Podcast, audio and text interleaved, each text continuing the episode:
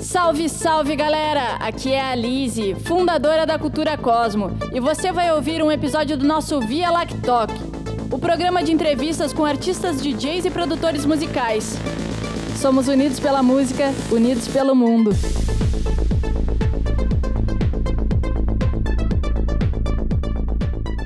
Bom, primeiro de tudo, boa noite, Lã. Obrigada por ter topado. Obrigada pela disponibilidade. E aí, primeiro, a gente gostaria de saber um pouco da tua carreira, Ilan. Uh, como, como, tu começou, quando tu começou a tocar? E conta aí um pouco da tua história. Como é que começou essa trajetória aí de se dedicar a ser DJ, produtor musical e produtor de eventos? Boa, deixa eu dar um salve. Chegou uma turminha, o Matthews, o Mero tá aí na área. A Heitor também mandou um comentário, Adriano. Pedrinho, tamo junto. É, pô, esse negócio de tipo, ser DJ foi uma coisa meio sem querer.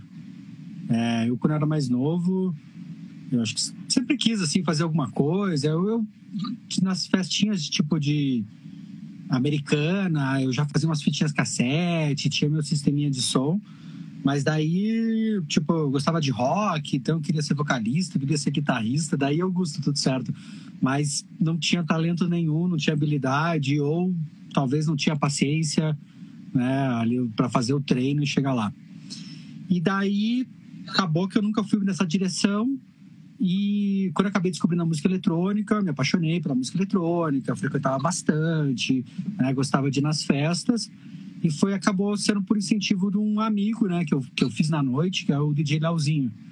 Então, o Leozinho, ele tocava na Rave Night Club, que ele era residente, ele tocava toda quinta, sexta e sábado, tocava umas seis horas lá numa pista que era meio que uma pista dele. Entrava meia-noite até seis da manhã. E ele, ah, mas precisa de mais gente, mais DJ, começa a tocar. Então ele me incentivou, incentivou o Rafael Araújo, o Rafael Gadotti, depois viraram meus sócios, é, tanto na IMEC quanto na Big Fish. E eu peguei essa ideia, pô, vou virar DJ. Então comecei a pesquisar, a comprar disco. Naquela época era bem complicado, porque você não tinha loja de disco, não tinha nem loja tipo na internet. Então você tinha que pegar meio que ou viajar, né, para fora, ou ir para São Paulo, talvez. A gente comprou às vezes de ligar na loja, o cara colocar na caixa de som ali para a gente poder ouvir o que que era, ou passava uma lista, só que a gente não sabia quem que eram aqueles artistas, qual que eram aqueles selos. Sim. Então, o começo foi bem difícil e até que basicamente também... Ah, quer que eu continue contando? Mas eu sim... Não, não, vai, vai, vai. Só, deixa eu te dar um, um, gancho aí rapidinho. Tu sempre, desde que tu conheceu a música eletrônica, tu sempre se apaixonou direto pelo techno? Ou tu chegou a passar por outras vertentes? Não, Porque passe... tem muito DJ que começa em Psytrance, vai pro House. Assim, no clube que eu conhecia, música eletrônica, ali foi, vou dizer, mais diretamente introduzido, tinha duas pistas. Tinha uma pista que ela era bem house, chegava até, em alguns momentos, tocar talvez uma Fernanda Abreu, alguma coisa assim, até meio que, sabe, para tentar envolver, assim, um público que não era diretamente de música eletrônica. E nessa segunda pista que o Leozinho tocava, tocava tipo hard trance no começo, é, daí ele foi mais indo para a linha meio que do Progressive House, que era o Progressive House daquela época, de é, Sasha, Digo e toda essa turma. E então eu ia em festa de Psy, curtia Psy. Na, na, época, tipo assim, não tinha assim, não tinha gênero de música eletrônica que eu achava ruim. Tinha música boa e música ruim. É, não tinha muito essa coisa de desse label assim, que é para um lado ou para o outro acabou que essa coisa do, do techno, do acid techno, foi talvez meio sem querer, assim, tipo, no tipo de festa que a gente se envolveu, na galera de São Paulo, é, nessa conexão com Londres, que a gente sempre foi para Londres, é, tipo, comprava os discos de lá, então é o, o, o Acid Techno é o London Acid Techno, né? Foi meio que criado lá. Sim. E a gente tinha amigos que, quando a gente ia para lá, ficava na casa, ia naquelas Scott é, pares que eram nos galpões. Eu fui em algumas dessas, assim, da gente ter que sair meio que até, tipo, pedindo para o inglês traduzir o que o cara tava falando, porque tinha um, você tinha que ligar por um número e ele te dizia um endereço, que a gente escutava aquele endereço e não entendia exatamente o que estava falando. Então tinha que pedir para o inglês, anota aqui no papel que rua é essa, onde é que a gente tem que ir. É, então, acho que foi isso, assim, foi essa conexão com. Acho que não só com o som, mas também com o estilo, de essa coisa do faça você mesmo, né, de não depender muito do, do sistema. É, acho que é um pouco, eu, um pouco dessa pegada. Eu nem preciso, nem preciso te perguntar, então, se tu acreditava desde sempre na profissão DJ, né? Tu se jogou de cabeça e só foi. Um... Teve algum momento assim que tu pensou em desistir do que tu estava construindo? É que assim, eu acho, eu acho, que na época, quando eu tinha lá 20 anos, comecei a tocar, boa pergunta essa. É, eu não tinha uma visão pensando, nossa, isso aqui pode me dar tanto de dinheiro, ou pode não me dar dinheiro. É, era mais do fazer, do tá tocando, tá levando o som pra galera, tá sentindo aquela, aquela energia. Então, às vezes, talvez, talvez hoje, tem uma galera que acaba meio que despontando e tem, tem um auxílio talvez maior do manager que, que tenta construir uma carreira e, conectar todos os pontos, assim. Então, não sei, é que na época também tinha talvez os super DJs, tinha galera que viajava o mundo é, tocando por aí, mas acho que não é uma coisa tão consolidada como estava talvez há dois, três anos atrás, antes de pandemia, né? Talvez assim, Sim.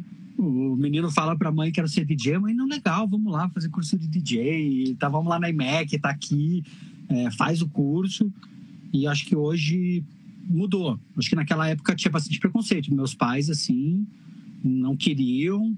No começo também não conseguia tocar, eles davam graças a Deus. Né? Falavam, não, Nossa. tomara que nem tua carreira nem levante voo pra gente nem se incomodar. Porque, sei, acho que nenhum pai quer que o filho vá para esse lado meio essa veia artística. É, é, um, é uma área muito de preconceito e muitas incertezas, né? Então, tipo, nenhum pai quer que passe trabalho, entre aspas. E aí rola esse, esse medo. Meu Deus, meu filho vai ser artista. Tipo... É. Acho que talvez como ser no Brasil, talvez professor também é uma profissão não muito Sim. valorizada.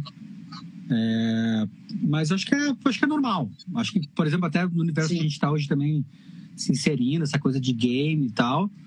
Hoje também já está mais consolidado. Daí tem time do, do Corinthians, do Flamengo, é, tem muito dinheiro rolando. Então acho que os pais começam a perceber que existe uma boa uma boa possibilidade. Acho que também vai daí de você conseguir convencer. Eu, eu convenci, eu acho que muito na questão da IMEC, de ter criado a escola. É, acho que daí meio que mudou bastante. E deles, ah, não, agora tem essa veia mais empresário, tem uma coisa mais educacional. Sim. Não é só festa, Sim. não é só loucura. E falando em empresário, deixa eu aproveitar o gancho. Antes da pandemia, no que, que tu estava trabalhando? E como que a pandemia te afetou?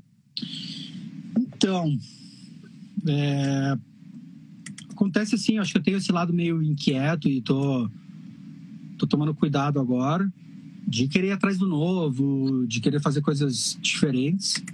Agora, acho que na pandemia foi normal para todo mundo. Acho que se a gente olhar para trás, o próprio Zomero ali que está comentando, é, você, a gente percebe que a cada seis meses você está meio que se reinventando, você está numa direção diferente. Mas eu acabei saindo da IMEC, para mim até foi um período de bastante crescimento, desenvolvimento, que eu entrei nesse universo de startup, comecei a estudar um monte de coisas novas. Teve, teve um ano que eu li 60 livros, 70 livros. Foi tipo assim, uma coisa meio que absurda. É, e foi, foi um crescimento muito grande. E ah, acabei fundando uma startup que a gente conecta fãs com eventos musicais, que é, se chama Social Wave. A gente teve o prazer aí de trabalhar com basicamente os maiores eventos de música eletrônica do Brasil é, incluindo Experience, incluindo Tribe, Warung, é, Green Valley, Experience, basicamente qualquer grande festival de música eletrônica que você pensar, a gente trabalhou com eles. Daí, Joe, tudo certo? E daí aconteceu que chegou a pandemia, logo lá em março, já percebi, olhando um pouco tipo, o que está acontecendo na Europa, que ia meio que fechar tudo. Né? Já teve os primeiros eventos sendo fechados e basicamente a gente já foi numa coisa de contingência. Naquela época a gente estava com 16 funcionários CLT, é, girando bem, crescendo.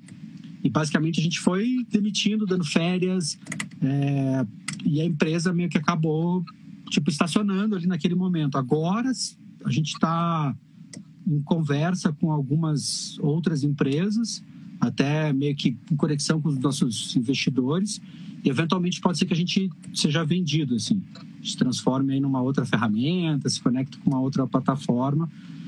Então, estou fazendo aí bastante reunião, bastante relatório, tentando fechar tudo. E é importante também que a gente trabalhou com investidores, pessoas que tipo apostaram assim no nosso nosso ideal, nosso nosso sonho ali. E acho que questão de pandemia, você pensar, tipo eu li ali Experience que eles anunciaram, pô, Experience 2021, eu falei do 21, não, é 22. Ah, 22. Mas será que dá, cara? Tomara que dê, mas será que dá em um festival desse porte em março, abril do ano que vem? Cara, acho que tem muito C para isso acontecer. Então, tipo, é uma pena, assim, ver nosso mercado ruído desse jeito, mas para Social Wave foi o que a gente meio que fez, assim. Então, é uma coisa que, tipo, foi um período, como eu falei, de crescimento, desenvolvimento, mas também estou tentando agora fechar esse loop para acabar Sim. conectando com tudo que eu trabalhei os cinco anos ali que eu dei energia para fazer a empresa crescer e desenvolver. Sim. A pandemia deixou tudo muito incerto nesse setor de eventos, né? Mas ela também te deu a oportunidade de fazer a. Aliás, a oportunidade não, me deu a oportunidade de entrar numa iniciativa tua, que foi criar uma comunidade de DJs, que era o Next Level DJ. Inclusive, a Cultura Cosmo, hoje, atualmente, ela, tá, ela foi desenvolvida com apoio no, nos teus ensinamentos, as questões das lives, puxando a gente um, a, promovendo o movimento de nós DJs na pandemia, né? E aí eu queria saber o que, que tu acha desse mercado das lives. Como é que o que, que tu pensa do, do nosso mercado no contexto das lives? Ah, legal. É, acho que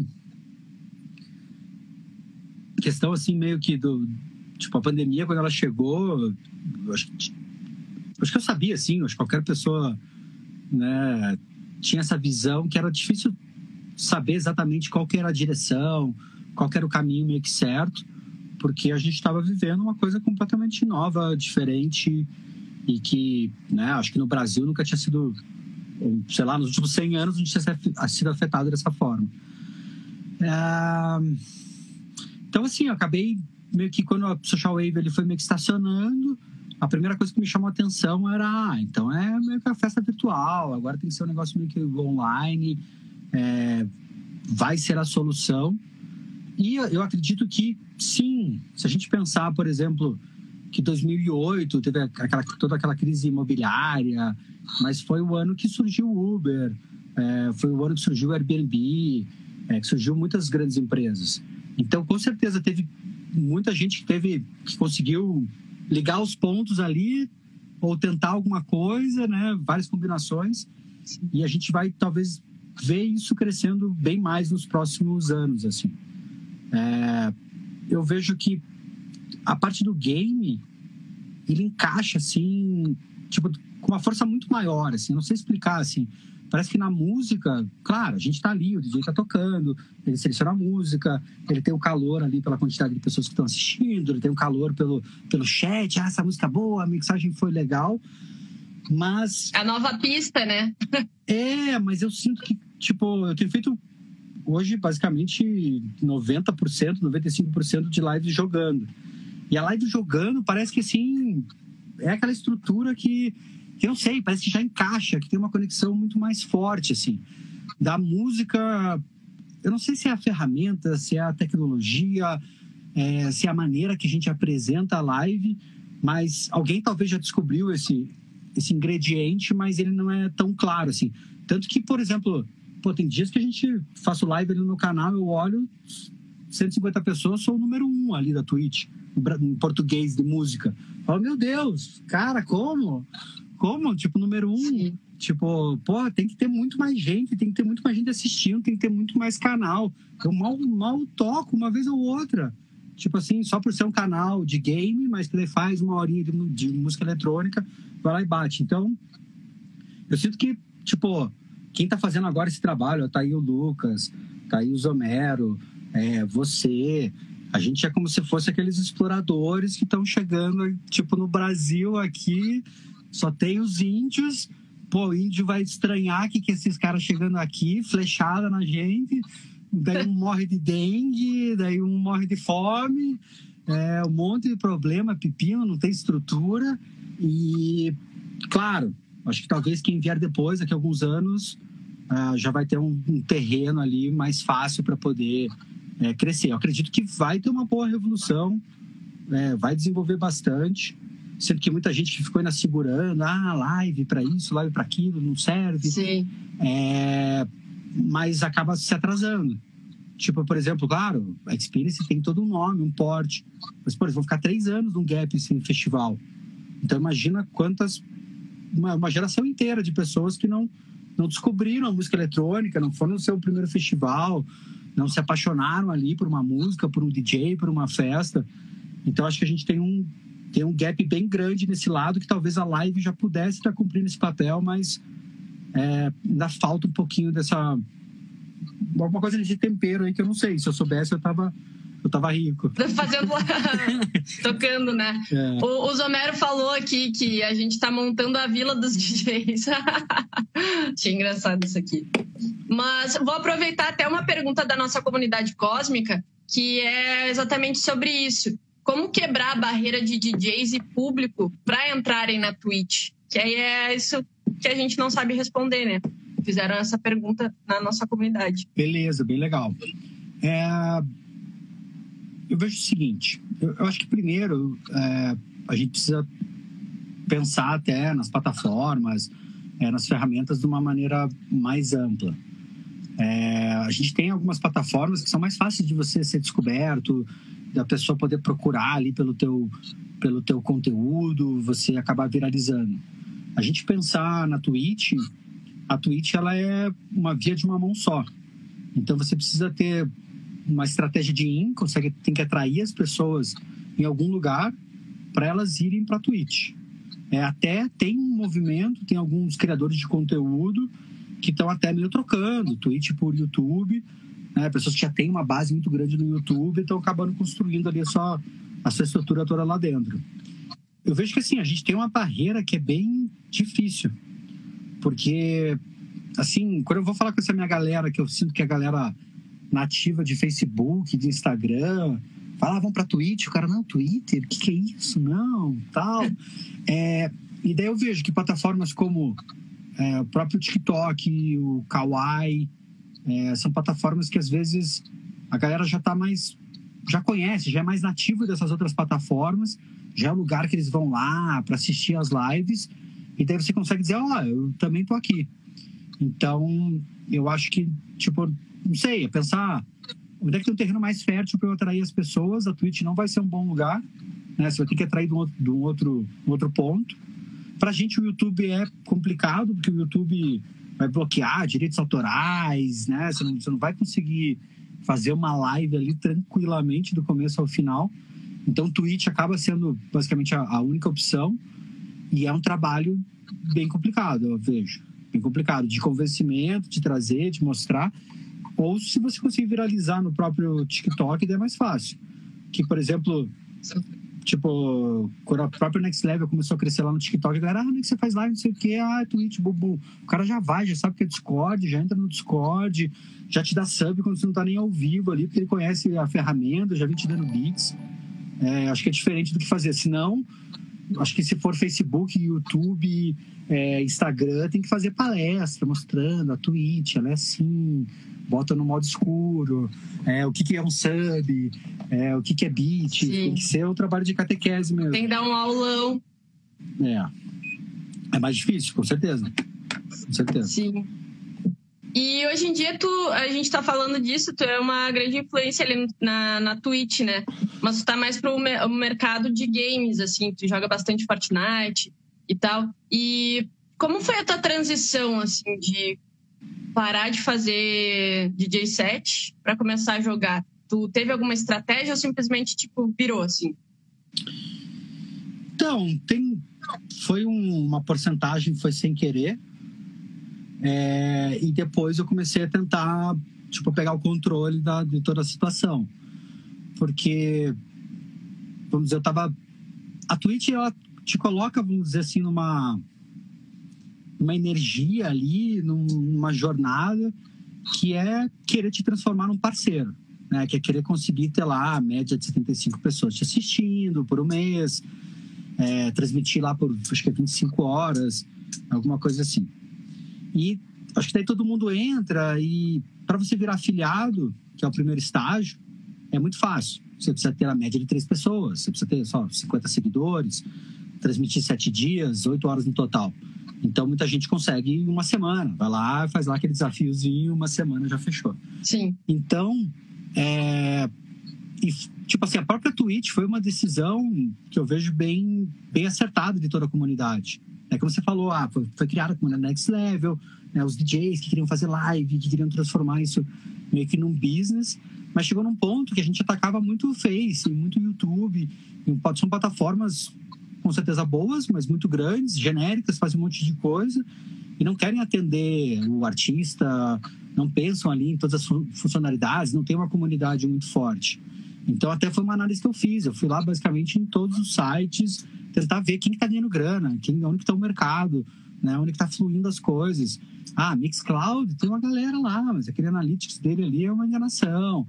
Você não vê ninguém monetizando, você tem que pagar para usar. A gente cheguei a fazer as contas ali, você tem que pagar uma grana, tipo, relativamente bastante, e vender muito para conseguir pagar, porque a, tua, porque a tua comissão é bem pequena. É legal a estrutura que eles criaram, dos selos e tal, mas não funciona tão bem.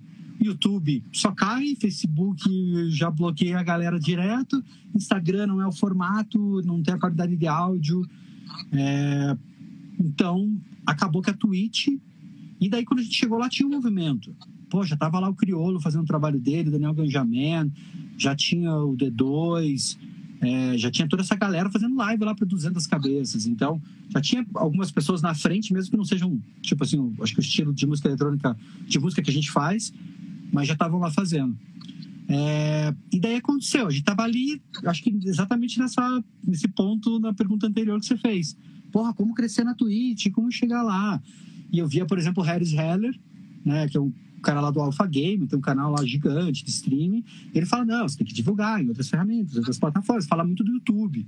Sim. Mas o YouTube, pra gente também, pro artista, pro DJ, é complicado gerar um conteúdo no YouTube. Talvez aqui um bate-papo nosso pode ter um take, um corte, mas não é difícil um conteúdo que vai viralizar lá. E daí ele começou essa coisa de, de TikTok, e eu acabei entrando numa comunidade de streamers que tinha lá um curso de TikTok. Eu fiz esse curso de TikTok. Deu leite uma menina lá que era que era professora, esqueci o nome dela. E daí ela fazia umas coisas de cosplay com, com, com game. E daí eu fui lá olhar, pô, 30 mil seguidores, vamos vídeo 4, 5 mil views, pô, que irado, vou tentar, vamos fazer um TikTok. Então eu peguei ali, Sim. aquele curso que eu fiz, talvez de 40 minutos, 50 minutos, fiz umas anotações, comecei a pesquisar da maneira mais ou menos que ela mostrava, num final de semana, ali no, no, domingo, a Letícia me ajudou, a gente gravou três vídeos, um deles já bateu uns cento e poucos mil. E estava rolando a final de uma competição que eu estava fazendo na Twitch. Porque eu, eu olhei também para a Twitch. Ah, a Twitch. O que as pessoas assistem na Twitch? Jogo. Mas que tipo de jogo? Ah, vários tipos de jogos. Ah, mas que formato principal? 25% é esportes, 25% é competição. Então, pô, eu já tinha feito competição de DJ, eu tinha tentado lançar uma plataforma Sim. de streaming antes, a gente usou a competição de DJ para divulgar que tinha bombado, que foi o primeiro New Wave. Falei, ah, vou, o primeiro, talvez o primeiro e o segundo. Ah, vou fazer o New Wave aqui. Daí aconteceu que era já o segundo, terceiro New Wave, que eu tava nessa, tipo, correria para tentar fechar os 75 média de, de espectadores. E daí começou a viralizar as coisas no TikTok. E daí aconteceu meio que uma quebra, porque o cara via no TikTok, era um vídeo do streamer pequeno. Então era eu aqui, com o pano Sim. verde atrás. Daí, tipo assim, o cara meio triste e tal, assim, chorando. Daí entra uma pessoa dele, fica felizão, assim, sai dançando. Daí o cara sai, triste. E daí entrava uma galera, assim, começava a me seguir. Só que eles entravam e tinha 200 pessoas me assistindo dos, da, lá na, na, na, competição. 250. Sim. E os caras, mas pô, você não fala que você é streamer pequeno, que merda é essa? Tá cheio de gente. Sim. Só que daí que acontecia? O que, que eu comecei a fazer a conta? Pô, para fazer o New Wave, era um trabalho de seis, oito horas por dia. Entre três horas da live, organizar tudo, ajudar os DJs, criar os grupos, é, conseguir patrocínio. E daí eu comecei, a, eu comecei a ver que o TikTok. Tá dando oi. Opa, beleza. Daí eu comecei a ver que o TikTok eu gastava, tipo, vamos dizer, meia hora, 40 minutos entre pesquisar e fazer, e o outro eu gastava oito, oito horas. Um estava trazendo um fluxo enorme e o outro também. Falei, ah, vou, vou deixar fazer um pouquinho a competição, vou ver o que vai acontecer. Dei energia pro TikTok e começou que as pessoas faziam, falavam, cara, e a live? Quando que vai ter? Quando que é a live? E daí eu fazia as lives de manhã, dando, tipo, dando aula para DJs. E aí começava a chegar a galera, caiu pinto, é, começava a querer dar uma trollada, e, mas não tem jogo, isso aqui tá muito chato, é só blá blá blá, cadê o Fortnite, cadê Free Fire? E daí eu falei, ah, então eu faço live. Faço live, daí comecei a fazer os vários horários, comecei a abrir vários horários diferentes. Comecei a jogar uns 5, 6 jogos diferentes, horários diferentes, até que eu olhei que o Fortnite era o que estava trazendo mais gente. Mais ou menos aquele horário das 5 da tarde era bem bom. A partir das 7 começava a cair um pouquinho, 4 horas da tarde não era tão bom também. E daí eu formulei essa agenda, foquei no Fortnite e começou a crescer. Então chegou, teve mês que deu média de 300 e poucas pessoas assistindo. E foi uma coisa que, como eu falei, teve uma porcentagem que foi um tiro no escuro, que era era live de DJ, eu fazia os vídeos que estava viralizando. Não era, não era jogando nada. Mas daí eu achei que só o DJ, não sei. Não sei porque eu não fui só o DJ. Não sei porque eu botei esse elemento game junto. Foi também por causa do Eu acho muito interessante. Foi. Eu acho muito interessante esse teu processo assim de desenvolvimento na pandemia, porque por mais que tu seja gamer hoje, tu tu, consegui, tu consegue levar. Desculpa, desculpa. E aí, galera, e por mais que tu seja gamer hoje, tu também é DJ e consegue levar a música eletrônica para essa nova geração. Então, tipo, tu tá fazendo uma grande diferença também no mercado, sabe? Eu acho isso muito interessante. Muita gente pode se interessar, ah, como é que tu toca? Eu quero ser DJ, quero ser o Next.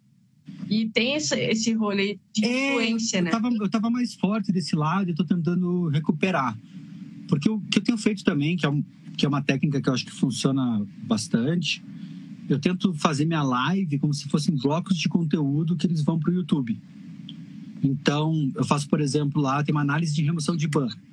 Então, o cara vai lá, faz as trolladas, é banido, e ele pede para tirar o ban. E daí eu, junto com a audiência, eu abro Normalmente eu nem olho o que tem. Eu abro com eles, leio, analiso e daí eles votam. Tipo, um para banir, dois para tirar o ban. Isso daí eu tô com um editor de vídeo, o Dragon, que é um português, e ele pega esse conteúdo e muitos outros que eu fiz, ele vai lá e corta e coloca no YouTube. Então é uma coisa que acaba meio que funcionando bastante. Por que eu tava falando nisso? Esqueci porque eu tava falando isso. a gente tava, eu tava falando que é muito interessante que tu, mesmo sendo gamer, tu acaba influenciando ah, a sim, nova sim, geração sim, por causa da música eletrônica, né? Mas no começo uma galera falava, ah, quero ser DJ, isso, aquilo. E eu acabei, tipo, não fazendo esses blocos de eu tocando, porque eu, pô, fazendo esse bloco de eu tocando, como é que eu vou jogar no YouTube? Eu sinto que é como se fosse uma via, do, tipo assim, que para ali. É, mas a galera meio que perde. Hoje eu tô sofrendo também, até tá me ligado no meu computador, mas a minha placa de, de áudio eu não tô conseguindo ligar nele ali no Windows. Tô meio sofrendo. É, acho que se eu conseguir resolver isso vai ser mais fácil. Eu tava pensando em colocar o pano verde de volta, usar os cenários do Emerson. A galera ficava de cara, a molecada falava, nossa, mas isso aqui é a sala da tua casa, tipo, sabe aqueles cenários do Emerson? Aham, uh -huh, assim, uh -huh. cara, é, é, aham. Uh -huh sala da minha casa. Tá perfeito, tá perfeito o chroma aqui. É, eu tenho que fazer isso. Acho que daí a molecada se empolga. Tem, tem uma galera que manda. O cara tava tocando um set meu hoje, na live, tô começando a fazer isso. Daí a galera parava e dançava. Tipo, eles paravam, tipo assim, sabia que eu tava telando, ele fazia um emotezinho, eles ficavam meio dançando e um menino falou: Ai, tuas músicas são melhores do que a do Alok, eu escutei no Spotify. Eu falei: É, tá bom, tá bom. a referência deles é. É, e acaba sendo uma referência pra galera se pilhar, né? E aí, quando vê o mercado de DJs aí nas lives, mais oportunidades para nova geração. Aí isso é muito, muito legal, assim. E aí vem uma pergunta que eu quero te fazer. No momento que eu estou admirando o que tu está fazendo com a tua carreira e a música eletrônica, uh, tu já sofreu algum preconceito, algum colega de trabalho? Ah, you love it a coisas do gênero? Sim, sim. Ah, acho que uma coisa que eu, que eu falei, assim, e com certeza cometi bastante erro nesse, nesse último ano. Eu acho que também todo mundo, assim, que nem a gente que é maker, né, que tá ali fazendo, né, aqueles doers, acaba, é, por estar ali no campo de batalha, cometendo muitos erros. E eu acho que eu quis ser muito, tipo, meio xerife, assim. Eu sou um cara meio do bem certinho, dos bons costumes, tem que ser tudo certo, emite a nota, paga todo mundo direitinho, faz, faz da maneira correta, porque eu acho que isso que faz você perdurar no mercado, assim. Se você vai deixando brecha, se você, tipo, vai meio que tipo, passando para trás, magoando as pessoas, as coisas vão dando meio errado. Então, quando eu vi a galera usando, tipo, os viewbot, né? Colocava lá os bots, fazia umas coisas meio assim, ou algumas situações até da própria competição lá que a gente fez, é, que eu ia e meio que expunha a situação meio para todo mundo. Acabou que acho que gerou uma situação de tipo, ah, o cara acha que é o dono da Twitch, ele que manda meio que aqui. Então eu senti esse tipo de coisa. É... E daí acho que assim, teve gente que teve um canal lá que eu fui lá, dei um oi, daí meio que me baniram. Eu olhei até que ele tava usando o viewbot, avisei pra uma galera, falei, cara, como é que o cara tá fazendo uma live sem de poucas pessoas? Olha ali, dá pra ver que tem viewbot. É... E acabou gerando uma situação, sei lá, meio chata, meio ruim. E daí, assim, o, o a agressão máxima que o cara mandou para mim me xingou, não, agora você é TikToker. e eu, na verdade, eu vejo como um elogio, assim. É, claro. Eu acho que hoje, assim, você. A pessoa que consegue dominar esse formato de um minuto bem direto, o telefone na vertical, é, consegue impactar as pessoas, meio que viralizar, tem uma ferramenta muito poderosa na mão para divulgar o seu trabalho, para atrair, atrair as pessoas. É, então, eu acho que, tipo assim, eu tô com um vídeo meu do Reels que já bateu 100 mil views, vídeos do Shorts, que é o mesmo formato para o YouTube também, Kawaii também viralizando. Tô com um aluno que fez um vídeo lá que bateu 7 milhões de views no, no TikTok. É, foi o cara que mais cresceu na semana, em uma semana lá que teve no Kawaii. Teve um crescimento absurdo lá do canal dele, ganhou um prêmio especial. Então, eu não sei, eu tô feliz assim de ter até toda essa história do Caio Pinto, mas também de ter dominado esse Sim. formato. E hoje, tipo, o xingamento máximo que o cara me deu, ah, ser TikToker pra mim é elogio. E... É elogio, né? Ainda mais com a, com a influência. Isso a gente vai, pra, vai pegar o gancho para a próxima pergunta. Só deixa eu ler aqui os comentários. A galera tá falando aqui, quanto mais tu trabalha, mais hater tu vai ter. Quem se expõe mais. Ah, o Joe falou, quem se expõe mais tem mais hater. Uh, e só, só critica quem tá parado, o Zomero falou. tipo, é, bem, bem real, assim.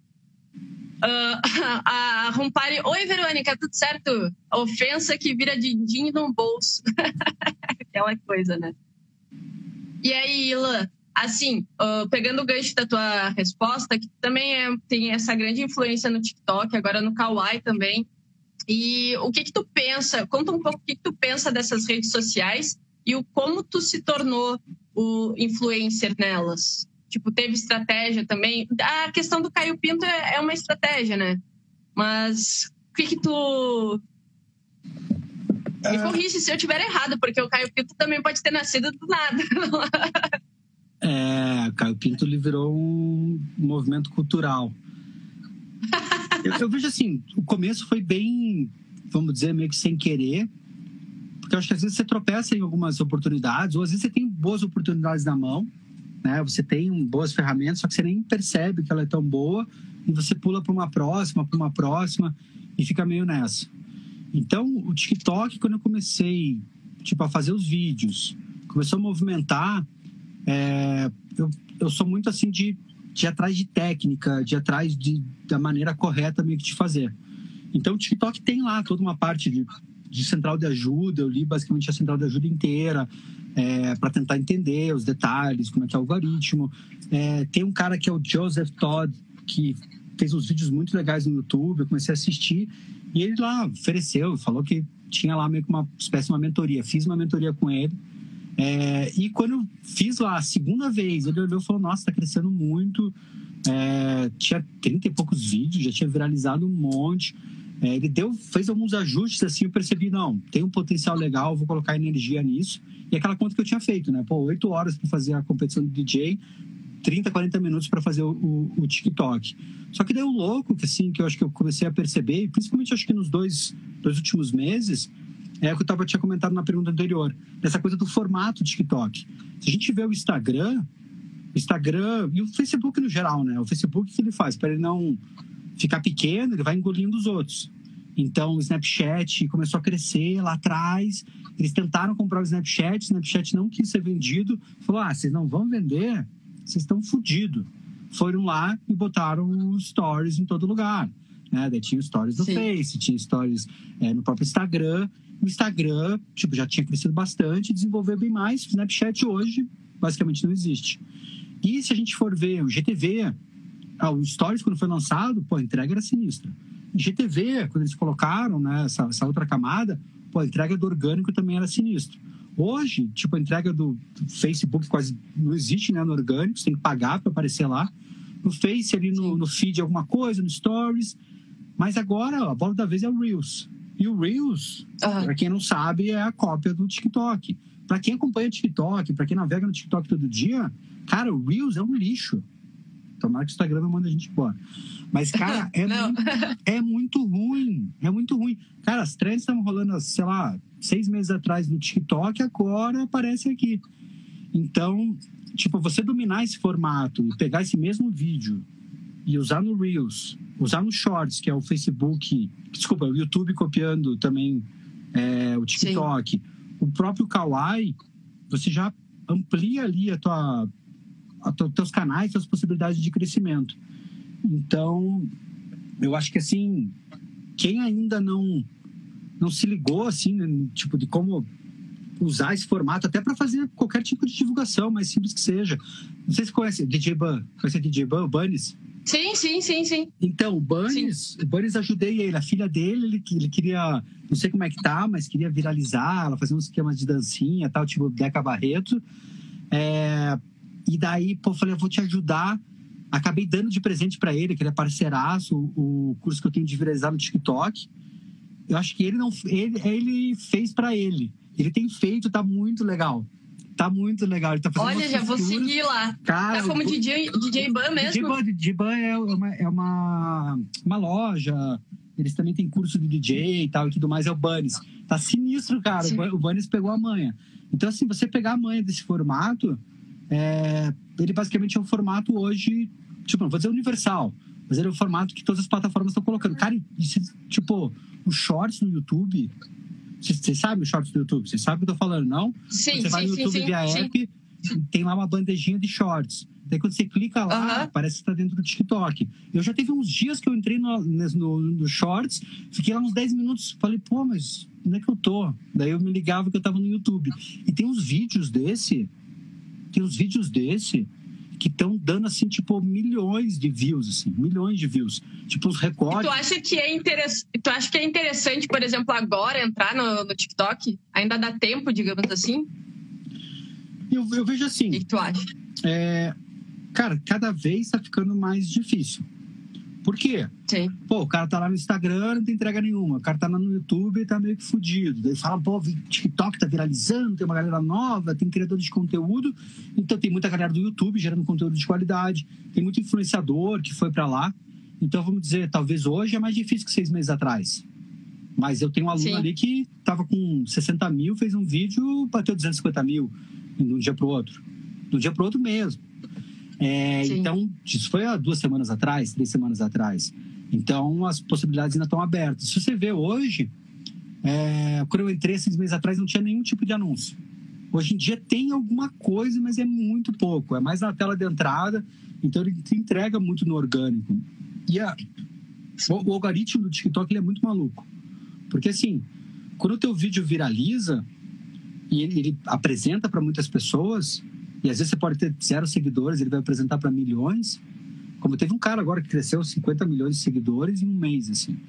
O que, que ele quer? Ele quer encontrar um vídeo que a pessoa assista até o final, que ela curta, que ela comente esse vídeo, que ela vá no teu perfil, que ela siga o teu perfil e que ela clique no link que está no teu perfil. Então, tipo, o que, que é? Normalmente tem um link da Twitch.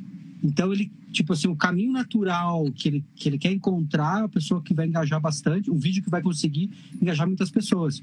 E daí ele mostra para mais gente, e essa é uma bola de neve que faz uma diferença absurda. E o Kawaii tá bombando, cara. O TikTok também tá. É, eu entrei, a gente entrou no, no Kawaii lá. Eu Te tô... achei, inclusive, lá. Tava eu... comentando das, das coisas. Eu tô, eu tô numa agência de influenciadores. Eu, cara, tá me, não vou dizer que tá me sustentando em tudo, cara, mas ajuda bastante, cara. Ajuda bastante. Sim. Eu tinha feito no mês passado, eu tinha viralizado. Vou vazar pra vocês aqui. Vou vazar pra vocês. Ganhei 450 dólares no Kawaii mês passado. Tá bom pra vocês? Olha só. 450 dólares. Sério, eu olhei e falei, não. Partiu o Kawaii, gurizada. Sério, o Kawaii tá, tá sinistro. O Kawaii tá sinistro. É. E o, o Joe aqui perguntou, uh, Ilan, você acha que vale a pena trabalhar com todas essas frentes ou vale a pena focar em uma e atacar forte nela? Não, é que na verdade é, é a mesma frente. Porque não adianta você fazer mil coisas ao mesmo tempo que você vai se perder, você vai, vai gastar muita energia. Mas imagina se você criar uma mídia e é uma mídia que você vai usar em todos os lugares. Eu, por exemplo, o que acontece? Eu tô, tô contratado do Kawaii. Então, eu, eu, por causa disso, e eu tô feliz, claro, eu tenho que criar conteúdo exclusivo para lá. Então, eu tenho que criar duas frentes de conteúdo. Ou eu tenho que publicar no Kawaii primeiro, e 72 horas depois eu posso publicar no, no TikTok. Ele até deixa publicar no Instagram. Mas, no geral, o que eu indico para todo mundo? Você faz um vídeo. No geral, se você já puder gravar nesse formato até fora do TikTok, se gravar no TikTok, gravou lá, baixa o vídeo. Pega o mesmo vídeo, sobe no Reels. Pega o mesmo vídeo, sobe no Shorts. Pega o mesmo vídeo, joga no Kawaii. Você teve 20 minutos para fazer o vídeo. Você gastou mais 2 minutos, 3 minutos para publicar em cada uma das plataformas. Cara, eu quer ver? Ó, deixa eu dar no Insta aqui. Teve os vídeos que eu ia soltando. E, cara, o shorts é sinistro, porque teve um vídeo meu que viralizou agora muito. Ele demorou 45 dias para começar a viralizar. Porque ele é uma ferramenta nova, não tem muita gente, não tem nem documentação sobre os shorts no YouTube. Para publicar shorts no YouTube, você tem que publicar no app, tem que estar no formato vertical e o vídeo com menos de um minuto. E ele vai lá e sobe como shorts. Você consegue ver via app, daí se ele caiu certo ou não. Quer ver? Eu tô vendo aqui o Reels. Cara, tive Reels aqui de 112 mil, teve outro de 27 mil, 4,500, 5 mil, isso quando a conta estava pequena. E, tipo, eu nem, tipo, nem fico olhando muito, mas você vai jogando as sementinhas e vai florescendo. Como várias vezes chegava a galera para mim e falava, vim do Facebook, vim do Facebook. Caramba, mas nem tem o Facebook, de onde você veio? Daí tem, um, tem umas comunidades do Caio Pinto que ficam só publicando os negócios do Caio Pinto. Tem um vídeo que tem, juro, tem 10 mil compartilhamentos do vídeo do Caio Pinto. Teve 10 mil Gente. compartilhamentos. Então eu nem sei o que acontece. E nem foi tu. Não fui eu. Teoricamente. Fui eu. No YouTube, no YouTube, galera, ó, ó, eu fiz um negócio sinistro. No YouTube eu derrubei um monte de vídeo. YouTube, eu, eu tirei um monte de vídeo do ar. Pô, os vídeos estavam com 150 mil views e não, eu não ganhava dos caras. Falei, ah, vou tirar do ar. Mandei, um, fiz lá um negócio no YouTube e o YouTube tirou do ar. Sinto muito, desculpa, é meu conteúdo, mas o Facebook eu fico feliz da vida, cara. Facebook. Ó, a Kelly falando, é muito bom aquele vídeo. E o Lucas Vi e o Zomero falaram, Ilan, quero ser igual a você quando crescer. Para, cara. Não. É uma inspiração, são, né? Ó, uma, uma... Vou dizer uma coisa. Você que estão tudo aqui, Lucas, o Zomero, o Menos, Lise, quem mais está aqui? Verônica. A Kelly tá aí Cadê? também. Eu tenho vergonha de vocês. Eu tenho vergonha, porque eu já mostrei tudo para vocês, já peguei na mãozinha, já dei 30 workshops e vocês são preguiçosos, eu acho. Preguiçosos, para não se organizar, não fazer uma agenda. Vocês podiam estar 10 vezes maior que eu, cara. Vocês podiam estar 10 vezes maior que eu. É só colocar TBC, tirar a bunda da cadeira e começar a fazer. Não tem muito como dar. Galera, ganhei puxão de orelha ao, ao vivo e a cores aqui. Sério? Sério? Mas é cabeça. é verdade. O tamanho da oportunidade que a gente está vivendo aqui. É Massa absurdo. demais. É absurdo. Mas é, deixa eu me recompor aqui, porque essa foi um, um tapa assim. É, né? Tenho vergonha de você, Verônica. Vergonha. Ai, tô rindo pra não chorar, porque Aí, eu sei que tem razão. Certo porra, Lucas, vamos aí da Yara. É, Ó, era. Era, a Era falou aqui inspiração, a Kelly batendo palma. E vamos, vamos, vamos conversar um pouco. Olha aqui, ó. A Verônica, eu tentei com a Lise, deixa eu ver aqui na Twitch o que, que a galera tá falando. A galera tá rindo aqui que, do puxão de orelha, né? Bronca ao vivo, o Fornox falou. real, real. Mas deixa eu, vamos seguir aqui na tua opinião hoje. Aí é meio que eu pego do puxão de orelha agora. Mas vamos lá. Na tua opinião hoje, um DJ que começa a construir a base de fãs no digital, fazendo lives, ou de repente fazendo, seguindo o mesmo caminho que tu, dos games e lives DJ set, tu acha que tem grandes oportunidades de gigs no presencial?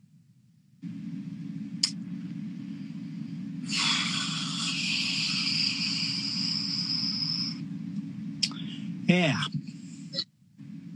Eu acho que hoje a gente está tá numa direção bem complicada, assim. Bem complicada. É... Questão porque, assim, claro, não vou.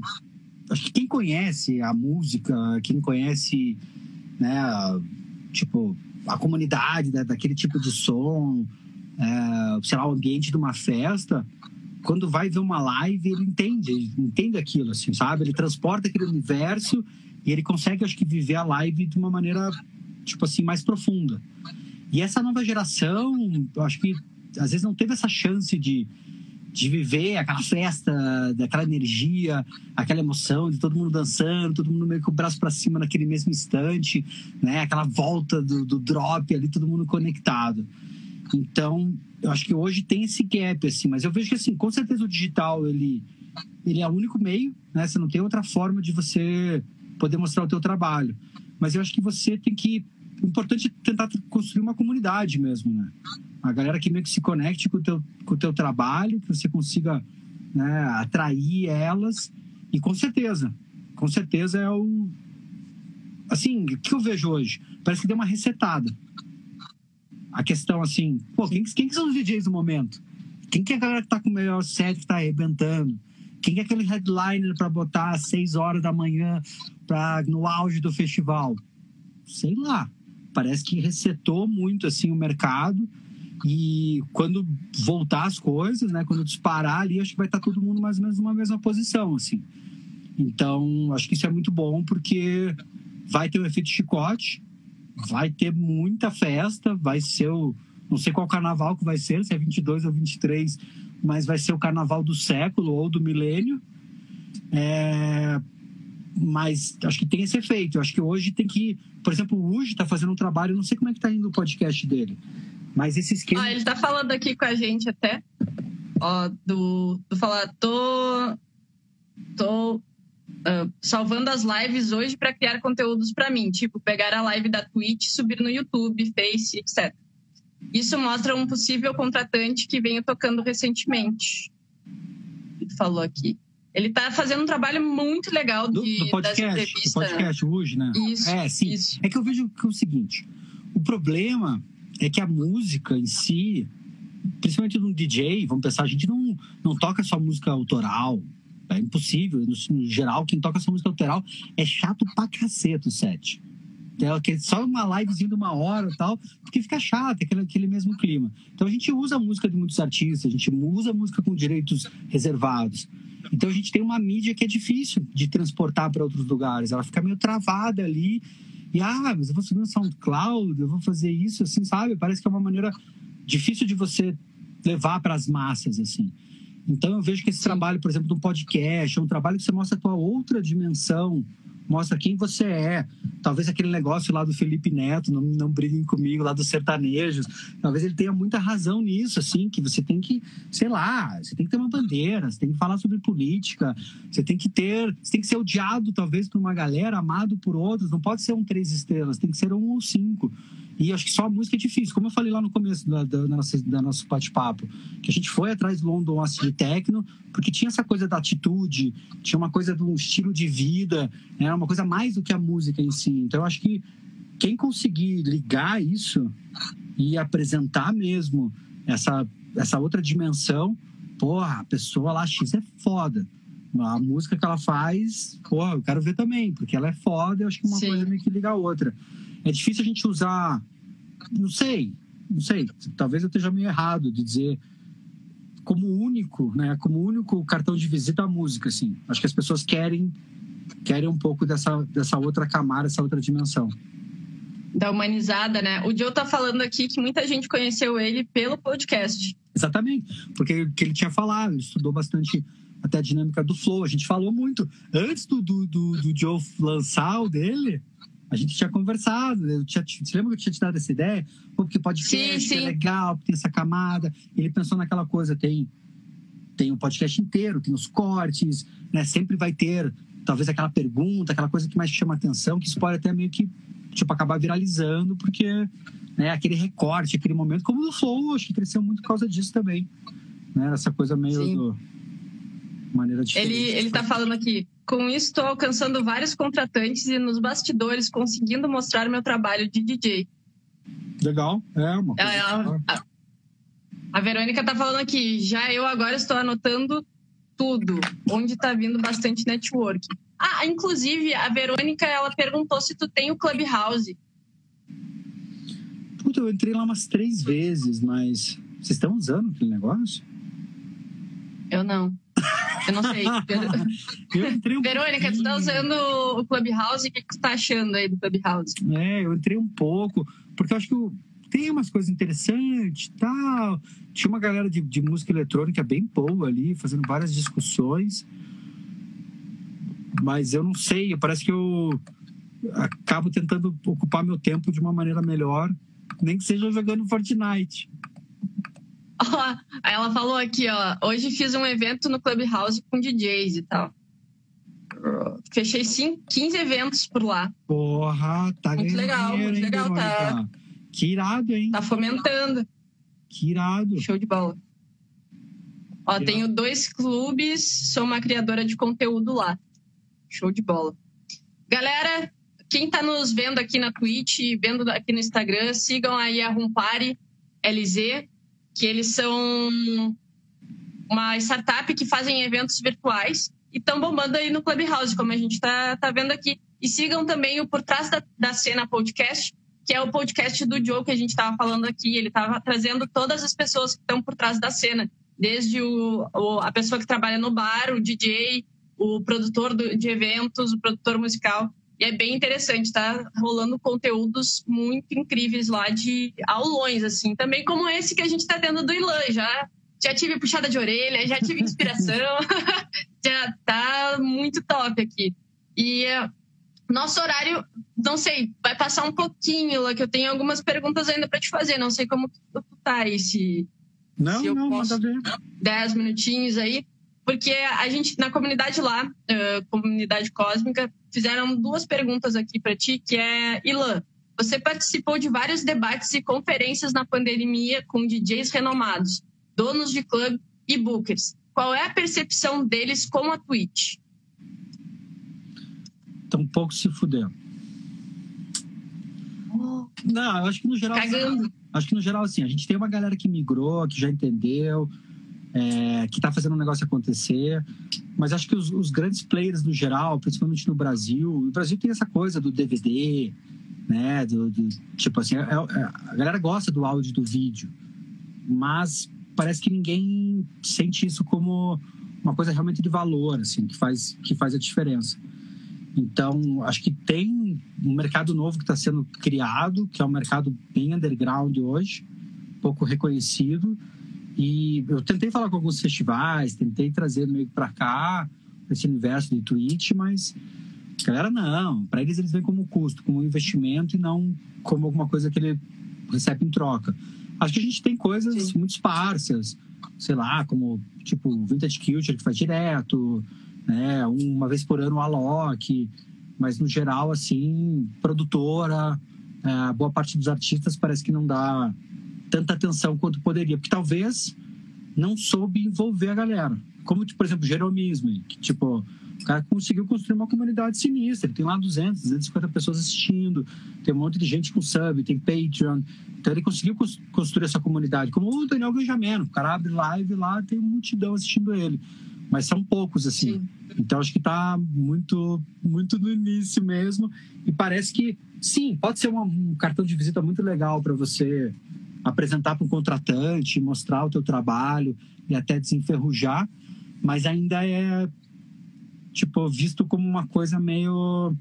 uma alegoria, assim, não é uma coisa principal, que talvez mude daqui a uns anos, mas por enquanto não. Pois é, eu vejo muito Vintage fazendo ainda live no Instagram. Podia, de repente, uh, migrar todo mundo para Twitch, né? E quanto mais gente lá, melhor seria. Aqui. A Rumpari está perguntando onde veio o clique de trabalhar no digital. Uh, putz, acho que isso foi lá em meio 2008, quando eu comecei meu, meu blog, comecei meu canal no YouTube. É, tive conteúdos lá naquele começo que viralizaram bastante. Eu era bem essa coisa de views tal. É, e eu comecei a me apaixonar cada vez mais por esse lado. Comecei a melhorar a parte de copyright, de anúncios em mídias sociais. Eu acho que ainda, ainda sou um aprendiz de feiticeiro, assim. Mas é uma área que me chama Sim. bastante atenção. Top. E a Twitch se tornou mais famosa entre os DJs desde o começo da pandemia até agora. O que tu acha aí dos. Sim, DJs? sim, sim. É, a Twitch. Eu não estou esperando, né? Eu virei parceiro da Twitch. Deixa eu até dar uma olhada aqui no meu Discord. A gente colocou. Eles. Eu entrei lá de parceiro. Faz um mês aqui que eu pedi para entrar na... no Discord e não me liberaram. Sério, mas tudo bem. Porque eu, eu também, Joe. Eu assisti o Ilan ali nos tutoriais do, do YouTube. Desculpa te cortar, Ilan. Ah, boa. Porque eu, eu tava lá. Eu queria, queria perguntar para eles até, porque, tipo, eu não sei as informações exatas, mas a gente já teve uma galerinha que é, que é parceiro de música, é, parceiro toca música na Twitch, que vazou que, que a Twitch tem planos muito grandes né, em relação à parte da música, mas eles não não puderam precisar ali falar tudo. Até que teve uma pesquisa agora há pouco, não sei se vocês chegaram a responder, na própria hum. Twitch, perguntando ah, os hábitos lá dentro, os hábitos como criador de conteúdo, é, como tudo mais. Então, eu acho que eles, eles querem dar mais energia, querem fazer crescer. Eu acho que hoje na Twitch tem aquela. Esse meta nova que é do, do Hot Tub, né? Não sei se vocês já viram isso, que é meio nojento que tá rolando, mas tudo bem. Mas é, acho que eles querem dar energia para a música e pode crescer bastante, que já cresceu, né? Já cresceu. Sim. A gente está. O projeto da Cultura Cosmo agora é se tornar a nova MTV na Twitch, né? Então a gente está aumentando a, a programação, vamos abrir as rodas de conversa. Nossos, nossos bate-papos aqui já tá indo lá para Twitch e construir uma, uma comunidade cósmica mesmo para pro, os artistas enquanto as coisas não voltam. Porque quando voltar, Ilan, aquele meu sonho de fazer um festival vai rolar. Boa, bem legal. Estamos preparando, planejando aqui. Ilan, uma última pergunta que a, que a gente tem. O que, que a gente pode esperar de ti em 2021? Então, eu tô nesse. E do Next, e do Caio Pinto. Acho que tem, tem dois lados, assim. Eu também não, não quero é, me antecipar aí de uh, de algumas coisas que podem acontecer, principalmente ali em relação à social wave, que pode ser uma reviravolta é, bem forte. É, mas basicamente o que eu vejo é focar. Eu acho que eu tenho esse erro às vezes de encontrar ali, de ter uma, uma química, como já tive lá no meu blog, no canal do YouTube, e daí às vezes você tipo, como eu falei, assim, você tem uma coisa poderosa na tua mão, mas você deixa passar. Então agora eu quero fazer um pouco mais do mesmo, assim. Quero focar mais. É, fiz agora alguns estudos, passei um mês jogando jogos diferentes. Aí no Fortnite é o canal ali que é o jogo que acontece bem. É, eu entrei para um lado ali do competitivo, consegui chegar na divisão 8, que é a divisão lá dos campeões. A galera ficou até de cara ali que eu não jogo bem, joguei com inteligência e consegui fazer. De 40 milhões de pessoas que jogam Fortnite, o Arena, que é esse formato mais competitivo, só 140 mil estão aptos para jogar o, brasileiro, o Mundial, né? Que é o, cada que Copa de cada lugar. E eu consegui chegar lá. É, e daí eu estou me estudando essa parte de esportes, alguma possibilidade nessa área. Meu canal é muito focado nisso, né? Em competições relacionadas a game. Mas eu quero fazer mais do mesmo, assim. Sim. Isso Pode vai crer, criar o então. Instagram. Não sei, Miguel. Tô pensando, cara. Se vale a pena. Ah, meu, meu, meu chat parou, não vi ali. Galera, agora o Next, o Ilan, vai fazer um set streaming exclusivo para Cultura Cosmo. Quem tá aí na Twitch, fica aí que a gente vai curtir uma sonzeira nesse domingo para encerrar o nosso domingo. Quem tá aqui no Instagram, partiu twitch.tv barra Cultura Cosmo.